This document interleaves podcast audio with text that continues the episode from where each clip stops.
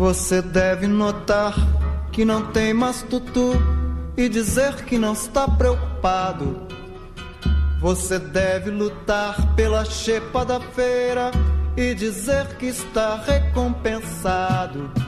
Você deve estampar sempre um ar de alegria e dizer que tudo tem melhorado. Você deve rezar pelo bem do patrão esquecer que está desempregado. Você merece, você merece. Calma, fica aí, você está no podcast certo. E esse clássico da MPB é só para ilustrar o nosso tema de hoje. Porque a tão prometida recuperação econômica do Brasil foi comprometida pela chegada da pandemia da Covid-19. Apesar do otimismo pregado por alguns personagens do governo, o que se observa no geral é um avanço do desemprego e do número de desalentados uma redução trágica de poder de compra, sobretudo da classe média, e um país cara a cara com a fome e a insegurança alimentar. Tudo isso diante de um processo eleitoral que teima em se antecipar a todo o tempo. 2022 já está aí. Os que estavam esperando crescimento econômico, ah, parece que houve uma contração no primeiro trimestre na Europa. É, acredito que na margem nós estamos crescendo mais. Até eu, eu, não, eu não quero, eu não gosto de parecer otimista. Eu sou sempre muito realista. E quando eu digo que o Brasil está surpreendendo é porque o, o grande desafio de transformar uma é, recuperação cíclica baseada em consumo numa retomada do crescimento sustentável baseada em investimentos, o Brasil parece que vai enfrentar esse desafio e vai vencer esse desafio. Uh, um componente que nos chamou muita atenção tem sido o componente de formação bruta de capital fixo. É claro que tem lá também umas plataformas de petróleo e tudo, mas como os juros continuam baixos e os juros longos estão começando a descer em função das reformas, uh, nós estamos esperando que o setor de construção civil mantenha uh, os investimentos. Nós estamos vendo agora os investimentos também começando nos diversos setores. E é desse contexto que surge o episódio 81 do podcast Terceiro Turno. A grande pergunta é de que forma a situação econômica atual do Brasil e da Bahia podem refletir na construção de alianças nas urnas nas eleições do ano que vem. Na maioria dos casos, há uma relação entre uma boa situação econômica e uma boa avaliação de governo. Assim também como há uma boa avaliação de governo tem repercussões sobre situações eleitorais, especialmente de um candidato à reeleição. Começa agora o terceiro turno. Um bate-papo sobre a política da Bahia e do Brasil.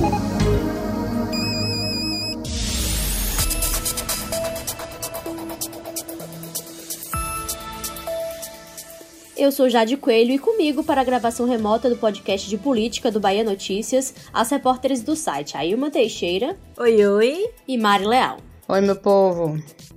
A gente acompanha o noticiário, né? Mas até quem é leigo no economês, vamos dizer assim, percebe, principalmente porque pesa no bolso a situação atual do Brasil. Mesmo em meio a essa crise sanitária, o ministro da Economia, Paulo Guedes, recorre sempre àquele termo de recuperação em V, né, que é um jargão econômico que passa essa ideia de uma elevação rápida depois que se chega a um momento mais crítico. Só que a realidade sentida pelos brasileiros parece ainda estar bem longe de refletir esse excesso de otimismo do ministro. Então eu pergunto a Ilma Teixeira, para a gente iniciar o diálogo de hoje, o que temos de mais recente no contexto econômico do Brasil e aqui na Bahia.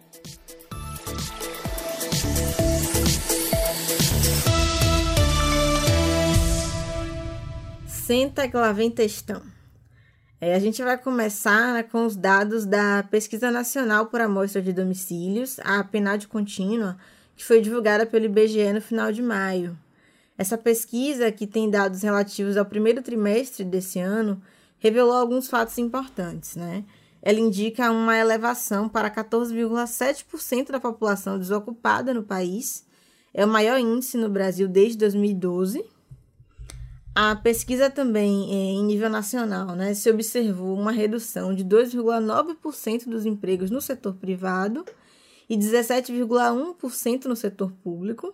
Aí, no contexto da Bahia, essa mesma pesquisa revelou que o Estado alcançou, né, nesse primeiro trimestre, o seu maior número de desempregados. A taxa de desocupação é a maior do Estado, empatada com Pernambuco, de 21,3%. Em dados absolutos, né, para a gente poder tentar ilustrar melhor, isso representa 1,4 milhões de baianos sem emprego formal. E aí, em meio a esse contexto, eu introduzo aqui um pouco da entrevista que Mari fez com o Urandi Paiva, que é coordenador de estatística da Superintendência de Estudos Econômicos e Sociais da Bahia, a SEI, sobre esse contexto dramático que a gente vive na Bahia e no Brasil, né, de forma geral. Ele foi muito taxativo ao dizer que não há perspectiva de melhora socioeconômica local sem o controle da pandemia da Covid-19. Não é uma grande revelação, não é algo que a gente nunca tenha dito ou nunca tenha ouvido, mas com esses dados que são extremamente recentes, o que o Urandi coloca para a gente é a situação atual. Olha, mesmo com a vacinação, que ainda lenta, mas com avanços, a, a situação econômica ainda não se estabilizou.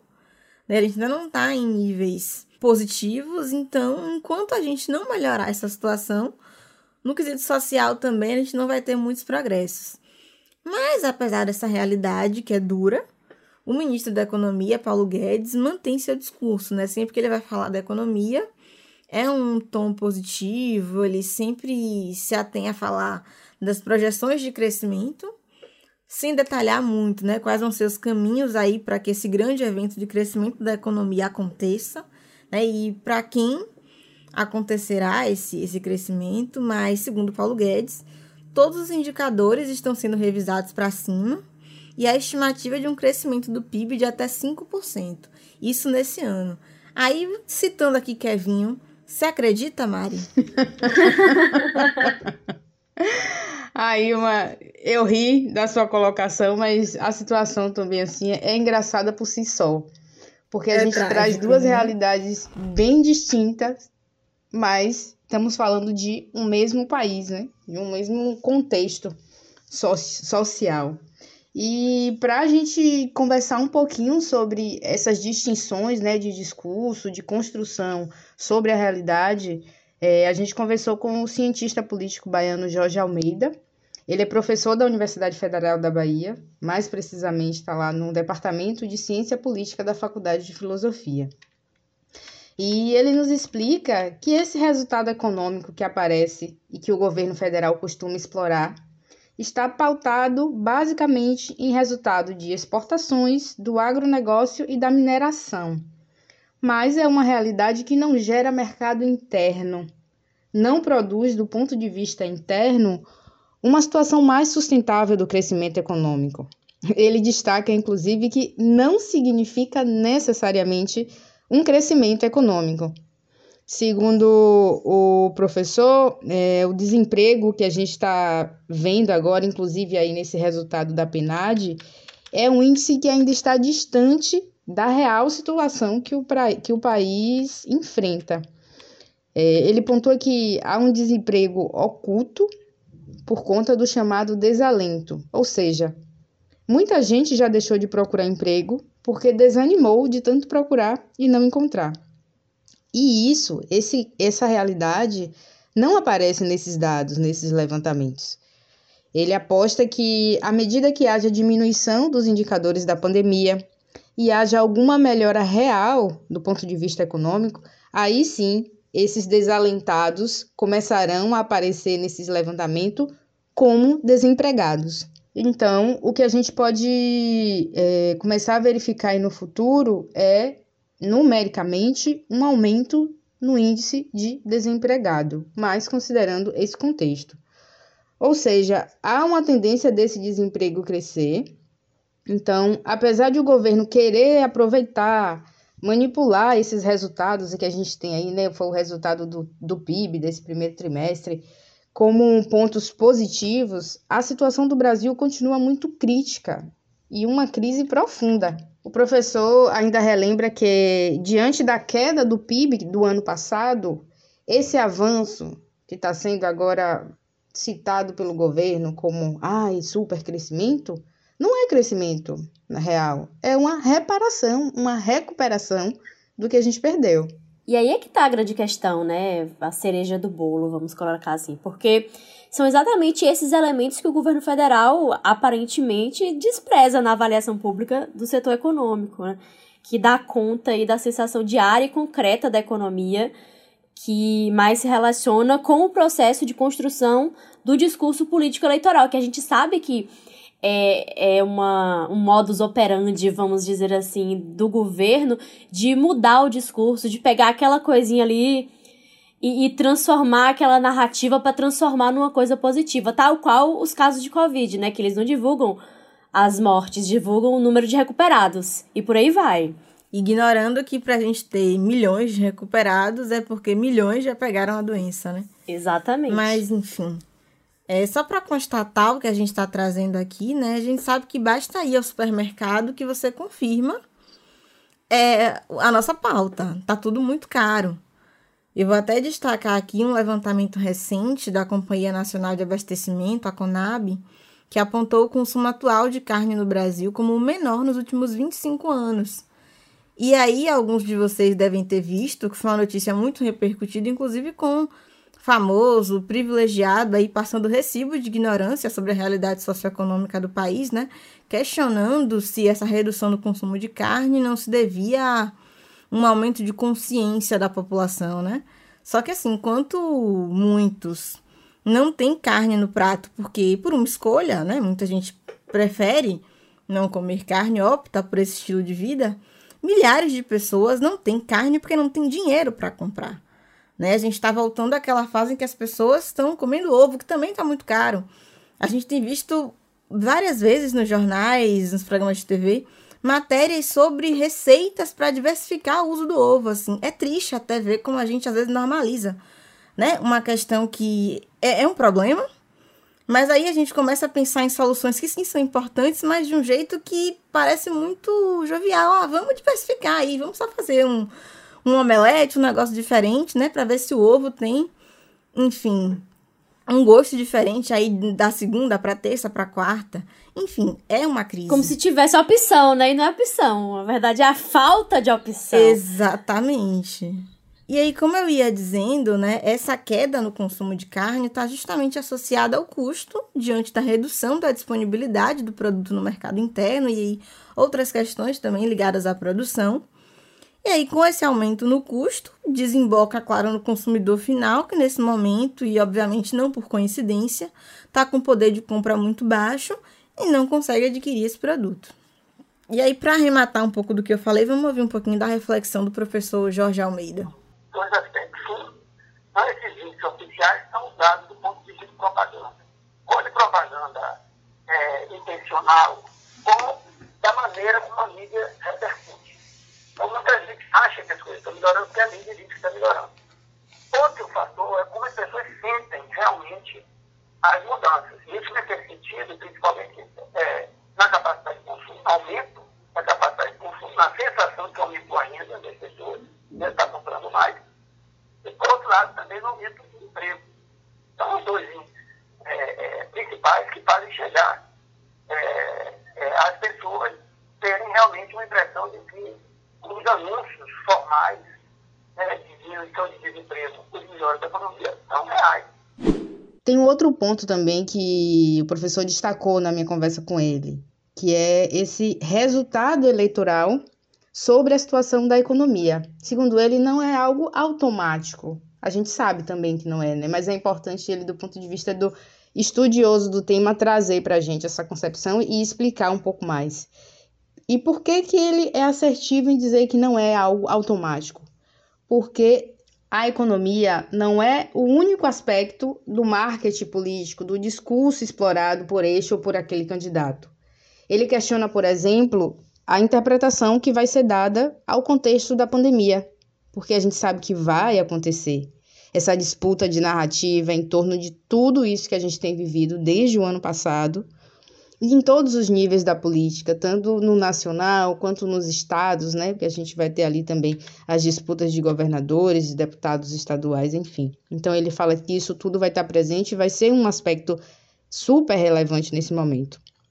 E ele também defende que não se pode excluir de forma alguma, apesar do contexto que a gente está narrando aqui, a possibilidade de esse projeto político que hoje está no poder, no nível federal e disseminado pelos estados, ir para o segundo turno e ainda a possibilidade de vencer novamente as eleições.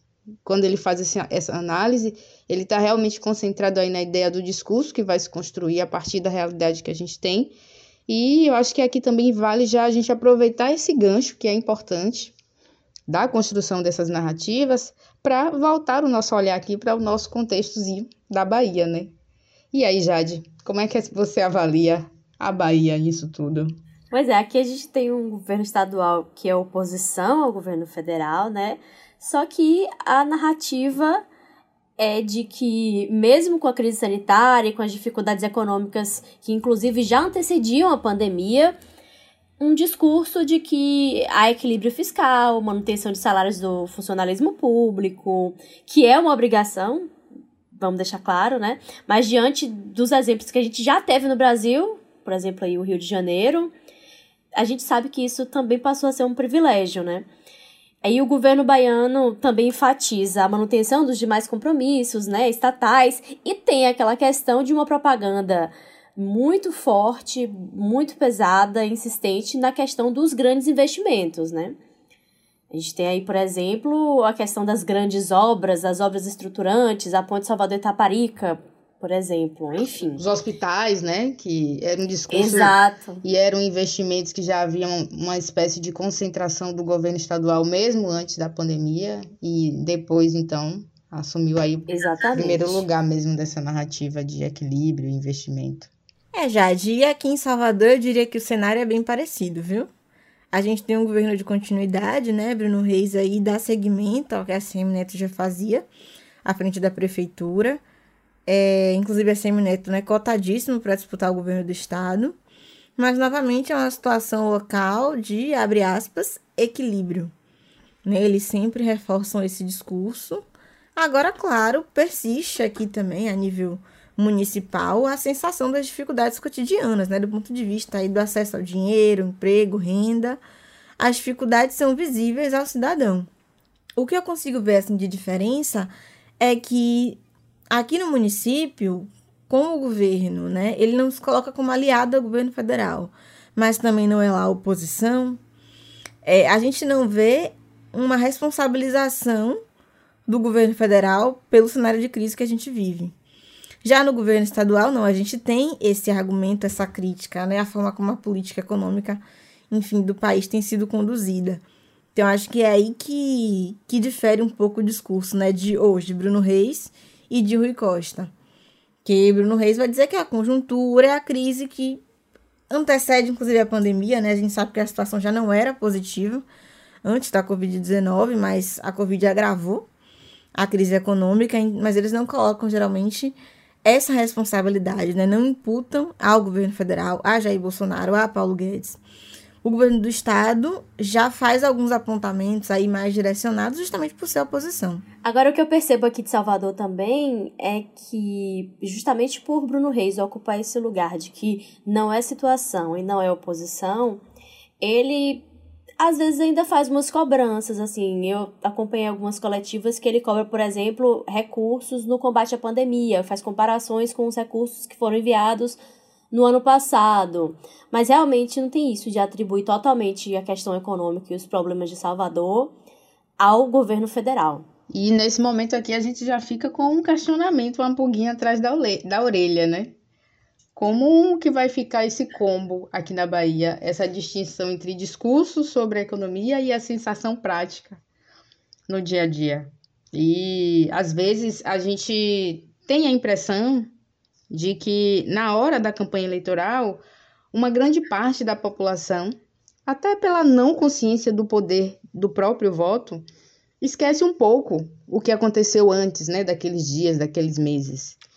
Mas o especialista com quem a gente conversou pondera essa ideia de que a população esquece o que aconteceu.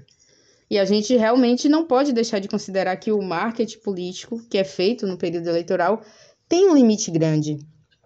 As disputas eleitorais trazem resultado positivo para as candidaturas que sabem explorar característica que aquele determinado candidato ou candidata já carrega. E então é preciso criar uma imagem que se encaixe nessa nesse personagem que já existia, né? Não adianta tentar vestir, por exemplo, em um candidato um discurso de vou acabar com a fome se a trajetória daquele personagem já não denota para aquele fim, por assim dizer. E nesse aspecto aqui de imagem, narrativa construída, acho que é possível relembrar aqui um pouco do que a gente viu em 2020 com a candidata à prefeitura de Salvador pelo PT, a Major Denise. Logo ali no início da campanha, trouxeram para ela a ideia, a construção de uma mãe, daquela mãe boa demais, de fala doce, angelical, quase espiritualizada, né? Se a gente for fazer aí uma análise até semi semiótica das roupas que ela vestia. Quando a imagem anterior da própria Denise é de uma mulher guerreira, uma mulher forte, combativa, assertiva. Então, o que, o que aparece aí é uma espécie de uma lacuna.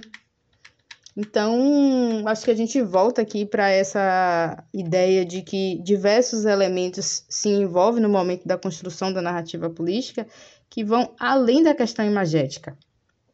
A gente precisa considerar, portanto, fatores como o uso da máquina pública, as alianças, os apoios, o que se explora de negativo né, em relação aos opositores. É um conjunto de elementos que obrigatoriamente aí dão a linha ao que se pretende construir. É como se fosse o chassi, né? Tá ali sustentando, tá lá na base do que vai ser aflorado naquele contexto construído. Mas tem uma questão, já que a gente está falando aqui de campanha de 2022, tem um elemento que a gente não pode deixar de fora, sobretudo por estarmos tratando essa questão da relação economia e política, que é esse elemento que mexe no tabuleiro, que é o Lula livre. O fator Lula tem um peso, gostemos ou não, tanto no cenário nacional quanto no cenário local, né? Aqui na Bahia e de forma bem enfática. Exatamente. Nacionalmente, né, se fala muito nessa possibilidade, reforça a proposta aí de uma criação de uma frente ampla contra a possível reeleição de Jair Bolsonaro. E do ponto de vista econômico, que é o foco da gente aqui hoje, a gente já tem meio que quase certeza, né? Mesmo sem bola de cristal, vamos dizer assim, de que vai haver uma narrativa explorando, né, e evocando constantemente o resultado das gestões de Lula entre 2003 e 2010, com destaque aí para os programas sociais e também de distribuição de renda, né? A política internacional que foi adotada durante o governo lulista, o crescimento do setor privado na época, os investimentos em educação, enfim. Outros pontos também aí que são considerados positivos por quem apoia o presidente Lula e que vão ser altamente explorados durante essa campanha do ano que vem. E vale lembrar aqui também que Lula deixou o governo federal com um recorde de aprovação, né? Mas é uma campanha que vai precisar lidar também com o antipetismo, que a gente já sabe que também tem peso, e com a narrativa de corrupção, a memória da prisão, de todos os escândalos envolvendo o PT, figuras como Lula e seus aliados, enfim, que todo mundo já conhece. É, eu acho que a disputa é, de Lula com Bolsonaro vai se dar principalmente em torno de Lula. Ou seja, a candidatura de Lula apresentando tudo aquilo que ele considera positivo, foi visto num certo momento como positivo, e hoje volta a ser visto como positivo diante da realidade.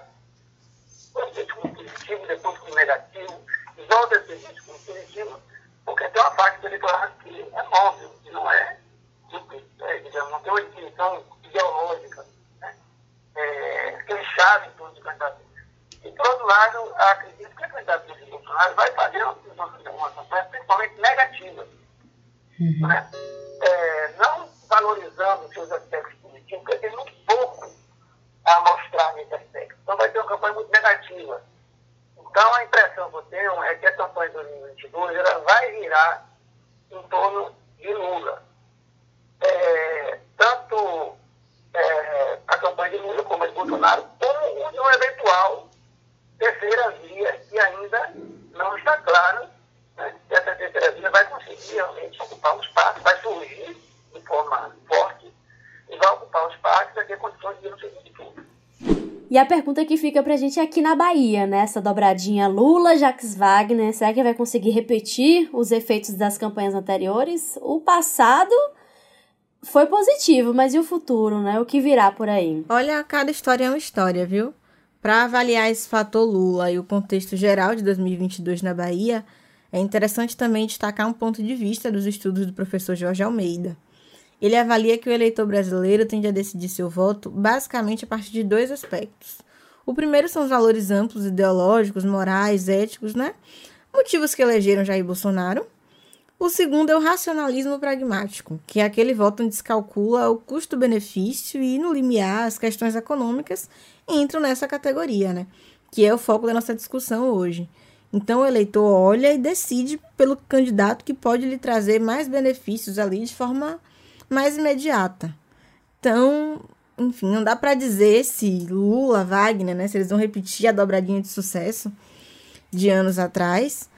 É, tá cedo para inferir isso, a gente nem tem esse cacife, né, para estar tá aqui fazendo essa aposta toda.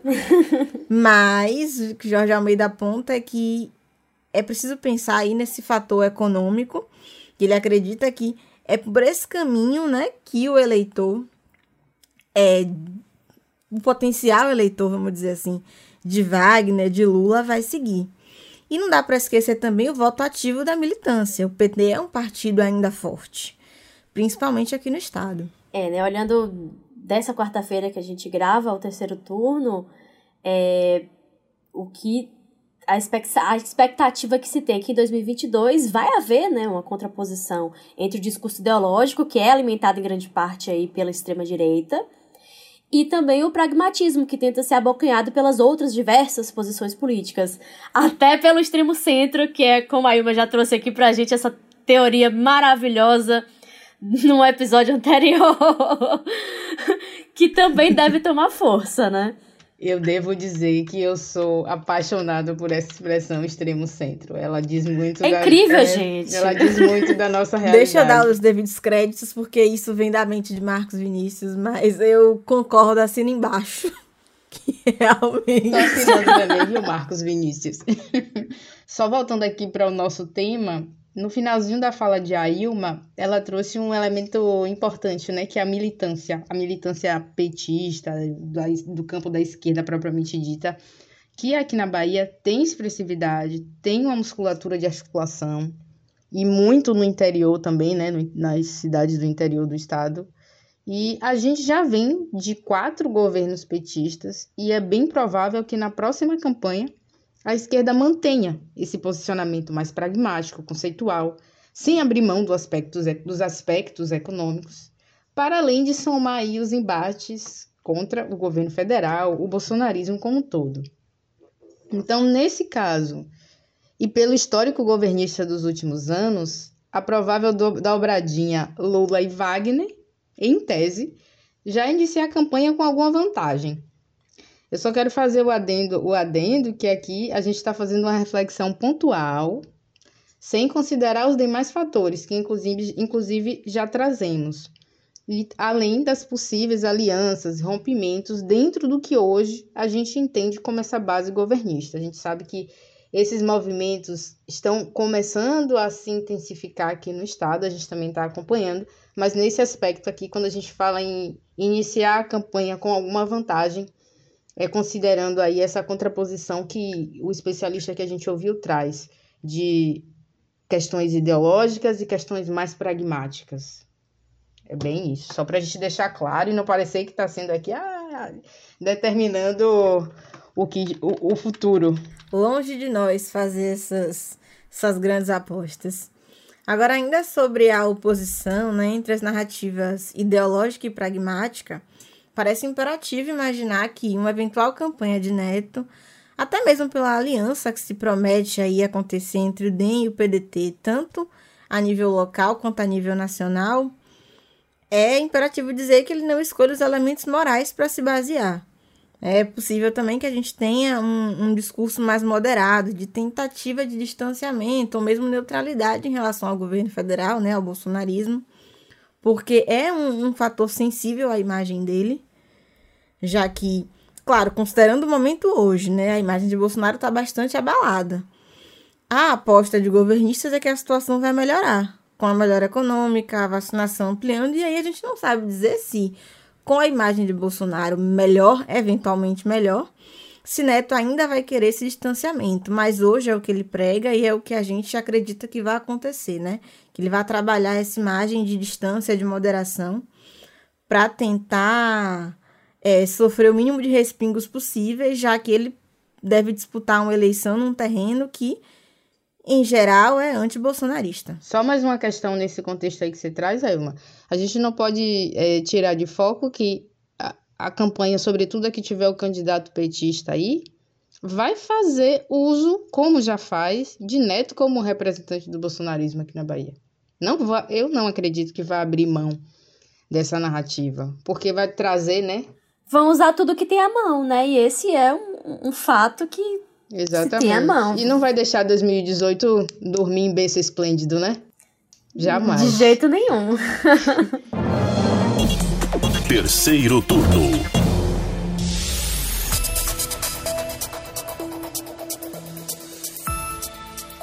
E com isso a gente vai chegando ao fim de mais um terceiro turno, mas a gente quer saber o que que você achou do episódio de hoje. Hoje nós tivemos um programa mais reflexivo, né?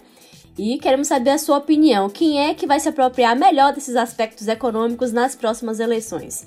Comenta e usa a hashtag terceiro turno BN que a gente quer saber a sua opinião. Eu me despeço, muito obrigada pela parceria. Aí o Mimari até semana que vem. Até semana que vem, pessoal, que a gente tenha um noticiário mais leve, viu? Porque a semana foi densa demais. Beijo a todos. Até semana que vem, meninas, e um abraço para todos aí que nos escutam. O terceiro turno é gravado das nossas casas e conta com a apresentação das repórteres Jade Coelho, Ailma Teixeira e Mari Leal. Os áudios utilizados nesse episódio são do Bahia Notícias, da CNN Brasil e do Eterno Gonzaguinha. A edição de som é de Paulo Vitor Nadal e o roteiro de Mari Leal. Você ouviu o terceiro turno, o seu podcast semanal sobre a política da Bahia e do Brasil.